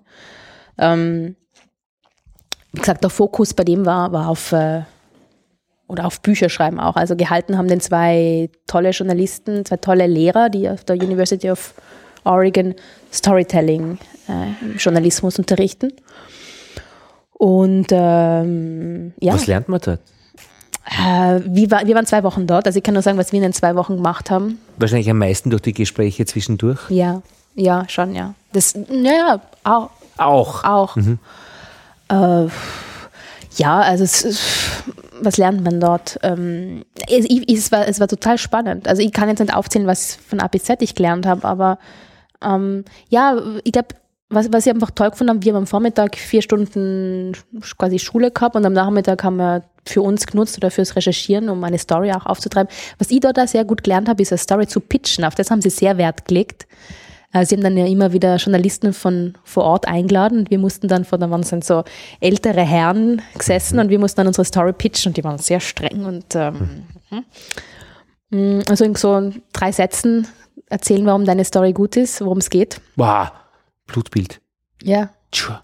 Okay. Mhm. Und, ja, Diese- und das, und das ich, Mhm, und ja, ich, ich finde es nach wie vor eigentlich ganz gut, das Aha. zu, zu trainieren und das zu können. Und das ist eine Trainingsfrage, eine Konzentrationsfrage. Ja, Ja. Okay, verstehe, ja. Das muss man, kann man lernen. das kann man lernen, ja. Lernen. Ich kann es zumindest besser als vorher, ja. Ja, oder Weil ich kann mich ganz erinnern, ich muss halt ganz am Anfang, wir haben uns in Wien haben wir so ein Vortreffen gehabt und da mussten wir uns schon Ideen, ma Gedanken machen über eine Story. Da habe ich komplett versagt im, im Story-Pitchen und in Portland ist mir das schon recht gut gelungen. Lothar lässt sich ein Blutbild machen und erfährt viel über seinen Körper. Aber warum ist, warum jetzt und warum ist es interessant? Was erfährt man mehr, als was ich jetzt schon weiß? Warum soll ich mir das anhören? Okay, Lothar weg. Ja, wahrscheinlich. Okay. Na, aber was ist die Geschichte? Blutbild. Blutbild. Blutbild. Zum Beispiel, dass, dass, dass das Blutbild, dass das Blutbild möglicherweise nur eine Momentanaufnahme ist und gar nicht so viel verrät, wie wir glauben. Möglicherweise. Das ist so, das ist wäre halt das, was mich interessieren würde. Mhm. Oder was die Wissenschaft alles Tolles herausfindet, was man wirklich aus dem Blut rausfinden kann. Nicht nur, dass wir alle unterschiedliche Bluttypen haben, sondern dass eben da äh, unsere potenziellen Krankheiten auch drin gespeichert sind.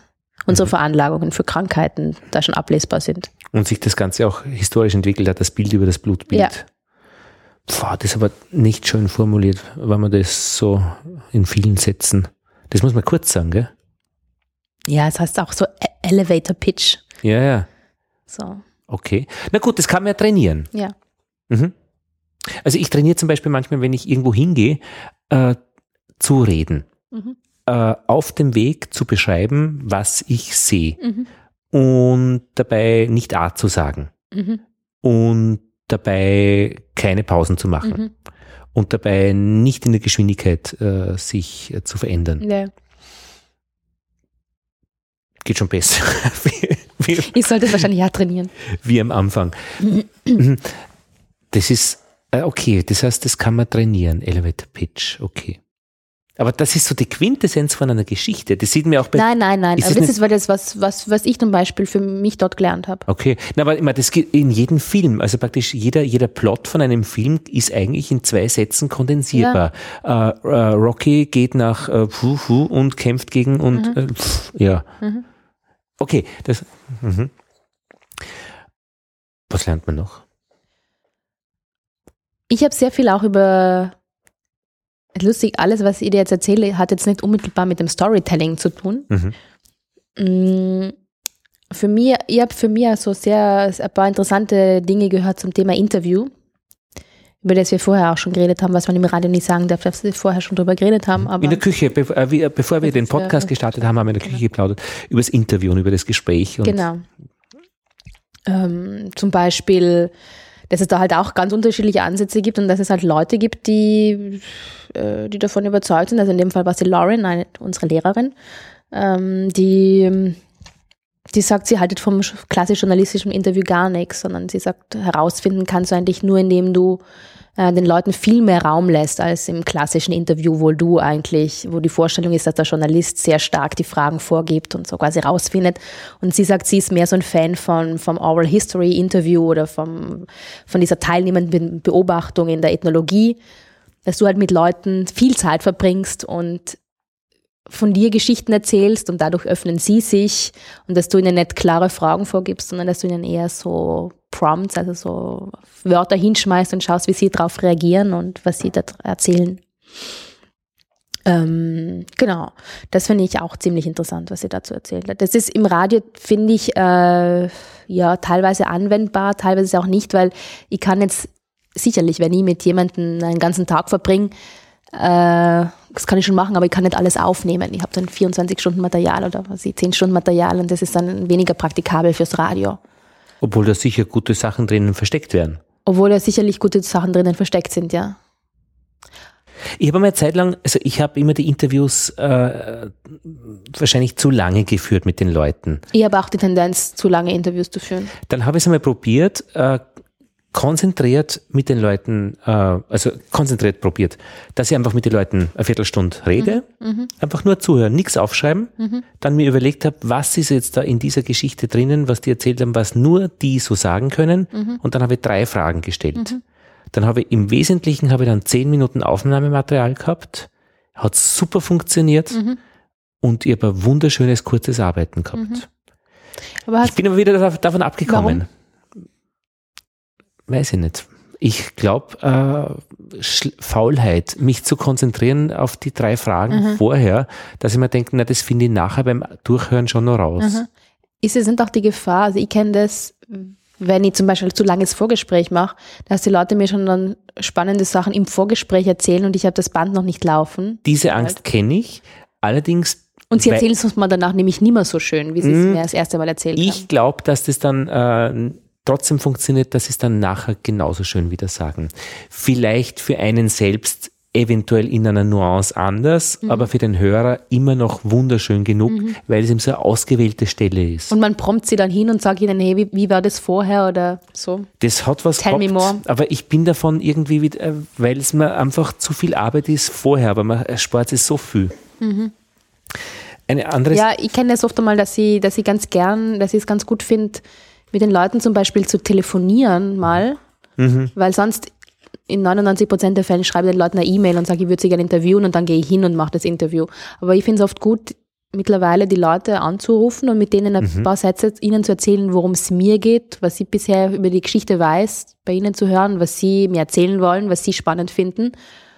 Und da habe ich dann schon zwei, drei Stichwörter, die dann fürs Gespräch interessant sind. Mhm.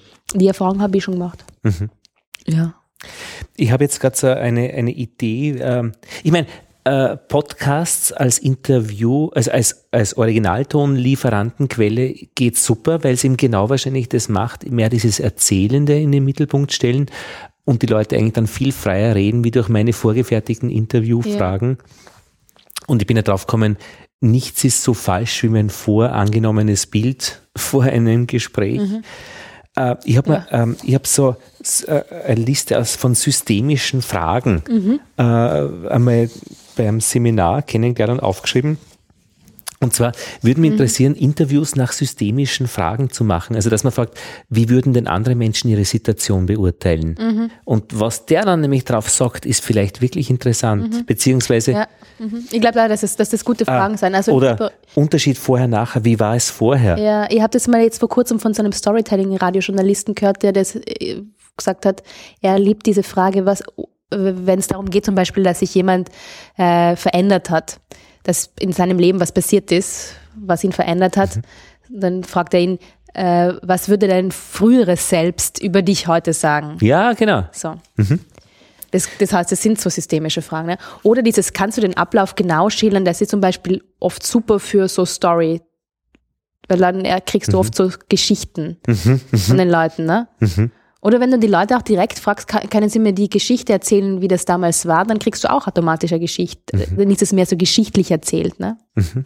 So wie Geschichte angelegt. Mhm. Ah, dann praktisch Frage nach der Außenperspektive. Äh, ja, wie war, was ist zirkuläre Fragen? Eh. Mhm. Ich finde, das ist so vom Konzept her interessante Geschichte. Mhm. Einfach, äh, dass systemische Fragen so ganz anders sind wie das, was, was man üblicherweise im Alltag, im normalen Gespräch ja. macht. Mhm. Und ja, wo gerade wir fürs Radio natürlich eigentlich nicht die normalen Geschichtsbeschreibungen suchen, sondern eher mehr den Hintergrund dahinter. Ja, vielleicht das funktionieren könnte. Mhm. Ja, schauen wir mal, ob wir da irgendwas, irgendwas rauskriegen. Ähm, noch was gelernt in Portland? Ähm, ja, also so klassisch handwerkliches, äh, eben versuchen, in Szenen zu denken. Wirklich? Mhm. Großer Gott. Also so versuchen, zum Beispiel auch versuchen, eine Geschichte nur in Szenen ah. zu erzählen. Und eine Szene ist ja etwas, was so Elemente drinnen hat, ja, da ist ein Ort, eine Person, eine Handlung, da passiert was, du beschreibst du was. Mhm. Ich glaube, dass die Übung im Print, im Schriftlichen ein bisschen besser funktioniert als im Radio, aber ich, ich finde es fürs Radio, ich, ich tue mir fürs Radio mittlerweile auch, versuche ich oft so in Bildern zu denken oder mir so Szenen zu überlegen. Idealer ist es ja zum Beispiel auch, wenn du es schaffst, Leute von ihrem Schreibtisch wegzukriegen und wenn du mit ihnen rausgehst, mhm. wenn es jetzt passt. Zum Beispiel mit der Archäologin möchte ich in die Wälder, in die Hügelgräber neben Graz gehen, dass immer das eine oder andere zeigt. Mhm. Weil die Leute dort auch anders reden. Die Leute reden anders, wenn sie ähm, das machen, was sie sonst normalerweise machen oder was sie gern mhm. und gut machen, mhm. als wenn sie dir gegenüber an einem Tisch sitzen. Ja, ja, das geht vielleicht für Erinnerungen gut, aber eben wenn Sie das beschreiben, was Sie tun, eigentlich geht es vor Ort. Mhm. Ich war mal in einem Tunnel in einem äh, geophysikalischen Stollen in der Nähe von Pernitz mhm. und da hat der äh, Geophysiker beschrieben, was er oder sie da machen. Und du kriegst natürlich die ganze Akustik mit. Ja. Äh, und man weiß irgendwann, der erzählt, wir sind einen 50 Meter langen Tunnel mitten im Berg und man das auch noch akustisch hört das ist schon ganz gut. Und gegangen. die Leute reden viel äh, lebendiger, wenn sie vor Ort ja, sind. Ja, aber da erzählt einfach die Akustik die Geschichte mit. Mhm, Und das, das ist natürlich ja. beim Radio natürlich interessant. Mhm. Genau. Noch was gelernt? Noch was gelernt. Ähm, so in der klassischen Story für es geht so. Die Szenen. Die Szenen ist ja. eines und anderes ist ähm, so, glaube ich, dass die, dass die Personen wichtig sind auch, die man hat. Das ist etwas, was wir so bei Ü1 klassischerweise in der Wissenschaftsredaktion, wir suchen so unsere Experten, mhm. äh, aber so, dass man gute Personen castet, die, die spannend sind, die mhm. Und ich versuche zum Beispiel jetzt auch, mich interessiert momentan auch in so Geschichten, mich interessiert mich mehr, ich wechsle jetzt gerade sehr in den Dialekt, gell? Nee, Aber ich verstehe ist es noch verständlich. Ja, absolut. Du bist ja. aus Südtirol. Ich bin aus Südtirol, genau. Keine Schande. Voll Disclaimer. Ja, äh, ja dass man, ähm, Ich habe zum Beispiel vor kurzem eine Geschichte gemacht über, über das Asperger-Syndrom und darüber, ich habe eine Geschichte gelesen, dass ähm, war eine Studie, die herausgefunden haben in der Studie, dass äh, Asperger zum Beispiel viel besser und lieber online kommunizieren. So, äh, sei es jetzt über Twitter, Facebook, mhm. E-Mail, total mhm. ungern telefonieren. Mhm. Und, und dass sie dort halt eigentlich quasi gleich kommunizieren wie wir, weil sonst heißt es immer Asperger, tun sich so schwer im Kommunizieren. Mhm. Und dass einfach andere Kanäle für sie besser sind, mhm. sich leichter tun. Und, und dann habe ich halt nicht die Wissenschaftler interviewt, die, dieses, die diese Studie gemacht haben, sondern ich habe halt versucht, zwei Asperger zu finden, die mir das erzählen. Und, und das war für mich total spannend, was die halt gesagt haben. Und der einen, den einen habe ich von Twitter gekannt, weil der halt total viel auf Twitter ist und dort ähm, sehr viel schreibt und die andere über, über andere Wege und deren, deren Medium ist so äh, World of Warcraft, also so Massive Multiplayer Online-Spiele. Das ist halt quasi so ihr Universum und ähm, da lernt sie Leute kennen und da, das ist, da kommuniziert sie auch. Und hast du sie über dieses Medium auch interviewt? Ich habe sie nicht über dieses Medium interviewt. Nein, die waren beide ähm, extrem eloquente Interviewpartner. Aha, das heißt, du hast es auf dem ja. akustischen Weg. Ich habe sie auf dem akustischen Weg interviewt, mhm. ja. Mhm. Also und äh, in dem Fall war ich eigentlich gehemmter als sie, weil ich habe das ganze Zeit das Gefühl gehabt, ich will, dass sie sich wohlfühlen und dass sie sie nicht. Mhm. Aber ich habe mir, glaube ich, eigentlich viel mehr Probleme gemacht, als sie mhm. Probleme gehabt haben. Mhm. Ja. Kennst du das, diese Situation? Ja, ich bin auch sehr gehemmt, äh, insofern, dass ich den Leuten wirklich keine Probleme machen möchte. Mhm. Auf der anderen Seite bin ich hemmungslos, sie auf ein Trampolin zu führen, mhm. äh, wo sie dann von selbst mit Begeisterung wohin springen. Ja. Mhm. ja. Und in dem Fall hat sich das halt noch potenziert, weil ich das Gefühl habe, oh Gott, meine Vorstellung von Asperger, die mhm. tut sich schwerer in so sozialen Interaktionen. Mhm. Und dem war dann aber gar nicht so. Mhm. Es ist vielleicht schon ein bisschen anders, aber es gibt, es ist eher das Spektrum. Hey! So, der Hund kommt und bringt dir den Ball. Dankeschön. Der mag dich. ja. Wir waren gestern Schneewandern und jetzt hat er einen Muskelkater, jetzt geht schon langsam wieder, ah. aber den ganzen Vormittag ziemlich. Wie äußert sich das beim Hund? Schlafen, still sein, okay. nur unwillig rausgehen. Okay. Na gut, äh, Anna, ja. ich glaube, wir, wir, wir drehen diese erste Schleife mal äh, mhm. zum Ausgangspunkt mhm. zurück, ähm, der äh, eigentlich die Einladung war, ähm, hierher zu kommen. Mhm. Was für eine, ein Schlusssatz. Ähm, bin gespannt auf die Geschichte über die Raubkunst. Ich bin gespannt über die Geschichte über das Blutbild es ist so angenehm, ähm, eine Geschichte nicht machen zu müssen mhm. und sie dann voller Spannung zu hören, also über die Raubkunst. Ich bin so froh, dass ich das nicht mache, mhm. aber einfach mir dann wirklich hinsetze, ein Bier aufmache und mir das voller Freude anhören mhm. kann. Das ist nämlich schon bequem. Mhm. Und das ist ja das Schöne, eine, eine Geschichte sich erzählen zu lassen, die man mhm. nicht selbst erzählt. Mhm. Das Blutbild wird halt einfach eine Menge Arbeit. Und ich bin, auch, ich bin sehr gespannt auf deine Blutwerte. Also ja, ich glaube Cholesterin und, und so. Und da geht es aber auch wirklich um die Frage der Grenzwerte. Wenn man das noch ein bisschen tiefer setzt, dann hat man gleich mal ein Drittel mehr der Bevölkerung drinnen, mhm. äh, die dann Medikamente eventuell ja. äh, irgendwann einmal nehmen. Äh, deswegen. Mhm. Und dieser Frage nachzugehen, glaube ich, das ist auch noch ganz interessant. Mhm. Ja, ich bin, die Blutwerte interessieren mich eigentlich sogar eigentlich mich am, am wenigsten an der Geschichte. Wird schon irgendwas sein. Mhm. Also Du bist wirklich meine Blutwerte? In der, vielleicht mehr, auf die Geschichte. Nein, ich bin auf die Geschichte sehr interessiert. Ich bin okay. gespannt. Ja. Und ich finde es, also ich finde, ich finde es total cool, das so aus der ersten Person erzählt zu kriegen.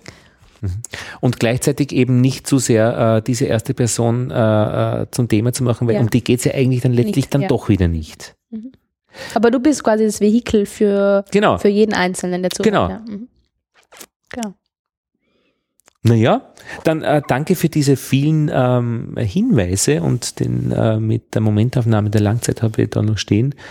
Ähm, ja, weil ich finde, dieses Gemeinsame macht schon sehr viel mehr Spaß. Äh, diese, also äh, dieses Rademachen ist oft schon sehr in der Einsamkeit. Ja, es, ja, ja. Man hat viele ich, Leute. Ja. Ich habe mich daran gewöhnt, aber es war am Anfang für mich ein totales Leiden. Das, und ich habe immer das die das Gefühl gehabt, eigentlich hätte ich gerne ein Team und würde das gerne in einem Team machen. Mhm. Ähm, und wir in der Redaktion, wir, wir sind so ein bisschen Einzelkämpfer, wir sind so sozialisiert worden mittlerweile. Auch Umstände halber, weil einfach es gibt viel halber, ja. zu tun mhm. und, und jeder macht seine Sendungen, ja. seine Geschichten. Mhm. Aber eben, wir könnten schon auch, wir könnten schon auch öfters Geschichten zusammen machen, aber das passiert halt nicht. Das äh, ist nicht so vorgesehen. Meistens ist es auch, äh, es stimmt schon, es ist schon auch zeitaufwendiger, mhm. eine Geschichte zu zweit machen. Ja. Aber durch dieses gemeinsame äh, Sehen und, und Anreiben äh, wird das Ganze natürlich schon sehr schön bunt. Mhm. Äh, ja, weil man halt auf andere, also weil man auf andere Aspekte kommt und das war für mich auch, weil du mich fragst, auch meine Lernpunkte, das war für mich auch, das war für mich auch total super spannend, dass wir die Geschichten dort in Portland in der Runde diskutiert haben und wir mussten sie immer wieder vorstellen und drüber reden und was mhm. ist Neues oder meine Geschichte war dort, äh, wir wollten eigentlich gerade aufhören. Na, erzähl bitte. Meine Geschichte war dort, es gibt dort einen Rose Garden, einen International Rose Test Garden, äh, der ist 1917 gegründet worden und die tun dort Rosen züchten und auch testen. Das ist aber für mich auch wieder so ein neues Universum, wie da jetzt bei der Raubkunst, mhm. ähm, dass man Rosen testet. Also das heißt, Rosenzüchter können, können, es gibt weltweit Rosengärten, wo Rosenzüchter ihre Rosen hinbringen können. Die werden dann, die entwickeln sich einfach überall anders, ne, weil das Klima anders ist und die Bodenumstände anders sind. Und ähm, sie schauen dann, welche Rose schafft es überall und die kommt dann auf den Markt. Und das heißt, die haben dort diesen Rose Test Garden und das ist die Nummer one, Nummer eins ähm, der Touristenattraktionen dort. Äh, und, äh, und mir hat aber die Geschichte fasziniert von diesem Rosengarten, weil der ist 1917 gegründet worden, so als Exil für Rosenzüchter, für Rosen aus Frankreich und England, weil die Rosenzüchter in Europa Angst gehabt haben um ihre Rosen im Ersten Weltkrieg und die haben sie nach Amerika geschifft. Und, äh, und dann ist aber bei der Recherche rausgekommen, dass der Gralshüter, der Oberrosengärtner dort, also der, der sich da um die Rosen kümmert, ähm, der kann nicht riechen. Das ist aber eine Geschichte. Äh, und Was für ein Dreh. und äh, und es war dann so lustig, weil mir hat eigentlich diese historische Geschichte interessiert und ich bin aber von Peter Laufer, das war der andere von unseren äh, mhm. tollen Lehrern, äh, der war halt mich immer auf diese eine Geschichte gepitcht, ich soll auch um dies, über diesen Gärtner und über dieses nicht riechen können mhm. irgendwas machen. Äh, ich habe mich noch nie, ich habe mich in diesen 14 Tagen, ich habe in diesen 14 Tagen nicht äh, entscheiden können. Wahrscheinlich, also die Geschichte ist nicht fertig. Es gibt Interviews, aber ich habe die Geschichte noch nicht gemacht. Audio-Interviews, das heißt, du kannst eine Radiogeschichte. Ja, genau. Viel. Und ähm, ich finde beide Geschichten interessant. Ich finde beide Geschichten total spannend. Ich habe auch mit einem Historiker dort geredet, der super interessante Sachen erzählt hat. Die Kombination ist auch eine schöne Geschichte. Also das, und ich finde auch praktisch äh, dein Wirk, äh, dein, deine Suche dort, also ich sehe dich auch in dieser Geschichte drinnen und die würde mir eigentlich am meisten Spaß machen, praktisch, dass vor der Hand es um die Rosen geht, äh, dass aber natürlich diese Geschichte mit dem Riechen natürlich nur durch dich wiederum äh, rausgekommen ist. Also ich würde das Dreierpaket nehmen. Vielleicht, ja. Also ich, ich, hab, ich hab's, muss es eh noch bearbeiten, also ich will es eh noch bearbeiten. Ja, ja. Ähm, aber was ich sagen wollte, was für mich da total super war, waren diese Vormittage, wo wir halt in der Runde auch diskutiert ja. haben und immer wieder über unsere Geschichten geredet haben und wir uns dann gegenseitig, ist das eine Geschichte und soll ich die Geschichte machen oder die Geschichte mhm. und was mhm. ist dann da, wie entwickle ich die Geschichte mhm. und so. Und das war total super, weil das im, ich das im Alltag, in meinem Job äh, nicht so häufig habe. Wobei, ähm, ich war mal in den Alpen und zwar ähm, für Journal Panorama. Äh, wir haben es dann genannt äh, Ansichtskarten aus den Alpen. Und im Wesentlichen sind es dann zehn so kurze akustische Collagen worden, die so bestimmte Aspekte des Lebens in den Alpen herausholen. Mhm. Und mit so kurzen Zwischentexten, äh, die das Ganze anmoderieren. Und das war so wirklich auch, äh, ich gehe dort rein in die Alpen und fange an einem Zipfel an zu suchen. Mhm. Und das mag ich schon sehr gern. Also wenn ihr Sendung anfangen, findet es meistens sehr mühsam, mich zu überwinden, das erste Interview zu machen. Yeah. Vielleicht habe ich da irgendwelche ähm, ähm, keine Ahnung, e- etwas in mir, ich finde das Sprechen mit Menschen eigentlich schwierig. Mhm. Äh, wenn aber das erste Interview gemacht ist, dann spüre ich was im Bauch, Mhm. nämlich was Spannendes äh, und dann erfüllt es so irgendwie den ganzen Körper. Das ist dann so ein, wie auf der Jagd zu sein. Mhm. Und dann fährt die Geschichte los und dann macht's richtig Spaß. Mhm. Und ich habe mir dann eine Woche nach diesem ersten Interview ähm, in, im Alpenraum herumgetrieben, äh, bin mit dem Postbus gefahren, durch die Heuwiesen gegangen, habe Menschen irgendwo gefunden ähm, und mit ihnen geredet. Und das war einfach so eine, wie ein, ein, ein, ein, ein Jagdhund äh, nach der Spur. Und da hätte niemanden gebraucht, mit dem ich drüber rede, weil ich einfach so auf einer Fährte war, wie das weitergeht. Und das war ein Beispiel dafür, äh, dass es auch alleine ganz großartig dahin fährt oft. Ja, oft. Oft. Aber für den Hauptbetrieb äh, ist es gemeinsam lustiger. Ich finde auch, ja. Und ich finde, meistens profitiert die Geschichte schon, weil es immer Aspekte gibt, die jemand anderem einfallen, die, Ja. auf die ich nie gekommen wäre. Hm. Ja, Gut. Also wir äh, schauen im Ö1-Programm nach Anna Masona mhm. und und dort finden wir deine zukünftigen Geschichten, aber auch die Geschichten der Vergangenheit. mhm.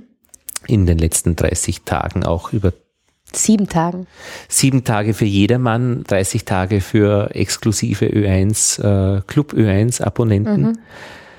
Ich bin Ö1 Club Abonnent auf Lebenszeit. Wie geht das? Ich habe für der, die Litauen, fürs Lit, für die Litauen-Woche, fürs Ö1 Club Magazin Fotos zur Verfügung gestellt, weil ich gewusst habe, sie machen eine Litauen-Woche und ich habe das dem Chefredakteur geschickt, äh, die ich selbst in Litauen gemacht habe und er hat gefragt, äh, was willst du dafür haben? Und ich habe gesagt, die Ö1-Mitgliedschaft. Und er hat gefragt, auf Lebenszeit. Und ich habe gesagt, ja. Und jetzt bin ich Ö1-Mitglied auf Lebenszeit Cool. kann also die, die. Aber Moment einmal, so, so schaut's aus, ohne Download-Berechtigung. Na toll. Ist super, gell? Aber zumindest kriege ich das Clubmagazin regelmäßig. Auf die Diners Club-Karte habe ich verzichtet. Ja. mhm.